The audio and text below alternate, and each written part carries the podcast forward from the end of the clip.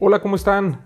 Bienvenidos a este cuarto episodio de nuestro podcast en el que abordamos temas jurídicos, temas de derecho, de manera sencilla.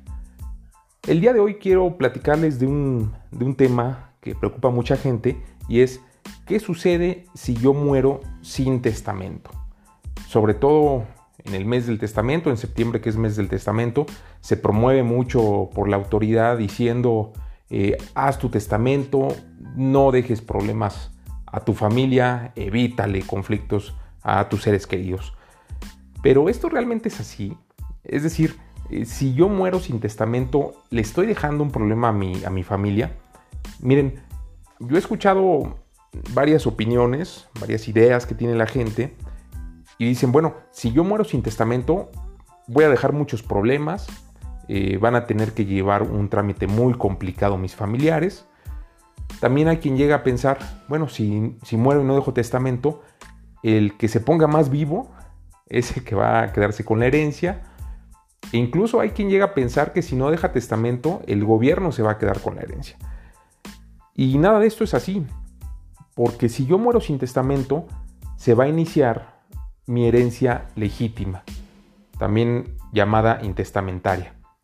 Intestamentaria, pues se explica muy bien, es sin testamento. Pero ¿por qué se llama legítima? Bueno, se llama herencia legítima porque la designación de los herederos viene de la ley. Es la ley la que dice qué personas van a heredar. Y conforme a los supuestos que tiene la ley, podrían darse varios casos, varias combinaciones, pero yo quiero hablarles de los casos más frecuentes. Caso número uno, el casado que tiene hijos. Cuando yo en este episodio les hable de casados, también me estoy refiriendo a los que viven en concubinato, a los que viven en unión libre, porque para efectos de herencia la ley equipara al casado con el concubino, al que vive en unión libre, ¿no? Los equipara, los pone al mismo nivel, con los mismos derechos. Entonces, caso número uno, les decía, el casado que sí tiene hijos. Caso número dos, el soltero, el que no está casado ni vive en concubinato, pero que tiene hijos. Caso número 3, el casado que no tiene hijos, pero que sí tiene padres, ya sea uno o los dos padres. Y finalmente, el caso número 4, el soltero que no tiene hijos, pero que puede tener padres o puede tener hermanos. Entonces, ¿cómo funciona cada uno de ellos, que son los más comunes? Primer caso, el casado que tiene hijos. Es decir, yo, Manuel, estoy casado y tengo hijos. Vamos a pensar que tengo tres hijos. Y me muero y no dejo testamento. ¿Qué dice la ley? Bueno, pues va a, heredar mi esposa y mis hijos a partes iguales. En este ejemplo que yo les pongo, tres hijos y una esposa, son cuatro personas, van a heredar 25% cada uno de ellos. De aquí nada más quiero hacerles una, nota muy breve. En algunos estados de la República, eh, los hijos siempre van a heredar en este supuesto. Pero que herede o no herede la esposa en algunos estados dependerá de si tiene o no tiene bienes propios. Pero eso ya eh, podríamos ampliarlo en otro episodio. Pero aquí de manera muy breve les diría, caso 1, el casado que tiene hijos va a heredar la esposa o el esposo junto con los hijos a partes iguales. Ahora, caso número 2. El soltero, o sea, el que no está casado y tampoco vive en concubinato, no vive en unión libre, soltero que sí tiene hijos. Bueno, ahí van a heredar los hijos a partes iguales. En el caso, en el supuesto que yo les ponía, muere Manuel con tres hijos, deja tres hijos, van a heredar estos tres hijos a partes iguales.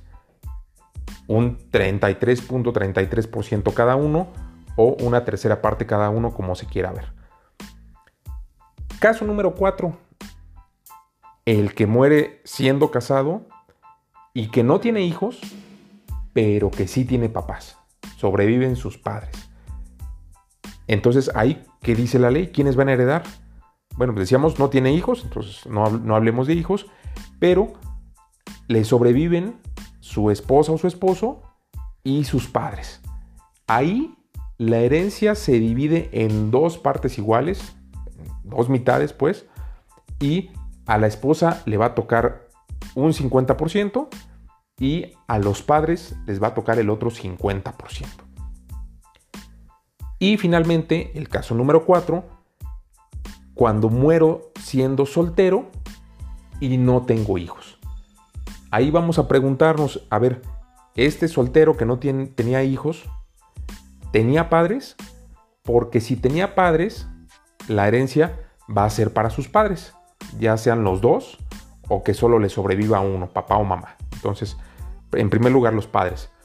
Pero eh, normalmente, pues cuando muere una persona, por temas de edad, no por accidente ni mucho menos, pues lo más común, lo más normal es que ya no tenga padres, que sus padres hayan muerto, hayan fallecido antes que él. Entonces, el soltero sin hijos, al que no le sobreviven padres, pero si le sobreviven hermanos, entonces la herencia será para sus hermanos, a partes iguales. Ejemplo, yo me muero, no estoy casado, no tengo hijos, ya no viven mis padres, pero tengo dos hermanos, bueno, pues será 50 para mi hermano 1 y 50% para mi hermano número 2. Si tengo cuatro hermanos, pues será 25% para cada uno de mis hermanos. Esos son partes iguales. Y una nota nada más, eh, porque a veces la gente se pregunta, oye, ¿y van a, van a heredar mis hijos en todos los supuestos que les dije o que les hablé de herencia cuando dejo hijos, ¿van a heredar mis hijos a pesar de que sean menores de edad? Sí, definitivamente. Para efectos de determinar si heredan o no y cuánto heredan, son las reglas que ya les mencioné antes. No importa y no tiene nada que ver si son menores de edad o son mayores de edad. No importa si mi hijo eh, tiene seis meses o si tiene ya 25 años. Si son hijos, en los supuestos que platicamos y en el orden que lo dijimos, pues van a heredar, ¿no? Ahí simple y sencillamente, pues a este menor de edad que me sobrevive, pues quién lo va a cuidar. Esa sería, si acaso, la, la única pregunta. Bueno, si yo muero y dejo un hijo, pero vive su mamá, pues su mamá sigue siendo mamá, ¿no? Quien lo va a cuidar va a ser su mamá. Ella sigue ejerciendo lo que nosotros los abogados llamamos patria potestad. Entonces, aunque yo el papá muera, la mamá sigue ejerciendo sobre mi hijo, sobre mi hija, patria potestad.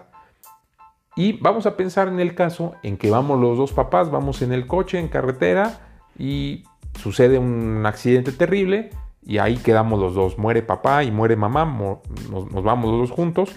Eh, entonces ya no hay quien ejerza eh, la patria potestad. Bueno, pues ahí entraría un tutor o una tutriz. Ahí sí depende si tenía yo testamento, bueno, pues ahí pude aprovechar para decir si pasa esto, pues dejo como tutor o dejo como tutriz eh, a esta persona determinada y si fallezco sin testamento, pues esto va a quedar a decisión de un juez de lo familiar. Eh, este es un tema muy, muy, muy, muy amplio, el de sucesiones legítimas, de sucesiones intestamentarias. Eh, no, no, quiero complicarlos eh, por ser un podcast, no quiero complicarlos con demasiada información. De hecho, creo que hasta me quedó un poquito eh, breve este episodio, pero bueno, pues es la información más relevante, los casos más comunes que, que se dan en la vida práctica y son los que les quise compartir. Pues hasta aquí este episodio. Soy el licenciado Manuel Silva. Me despido de ustedes. Un saludo.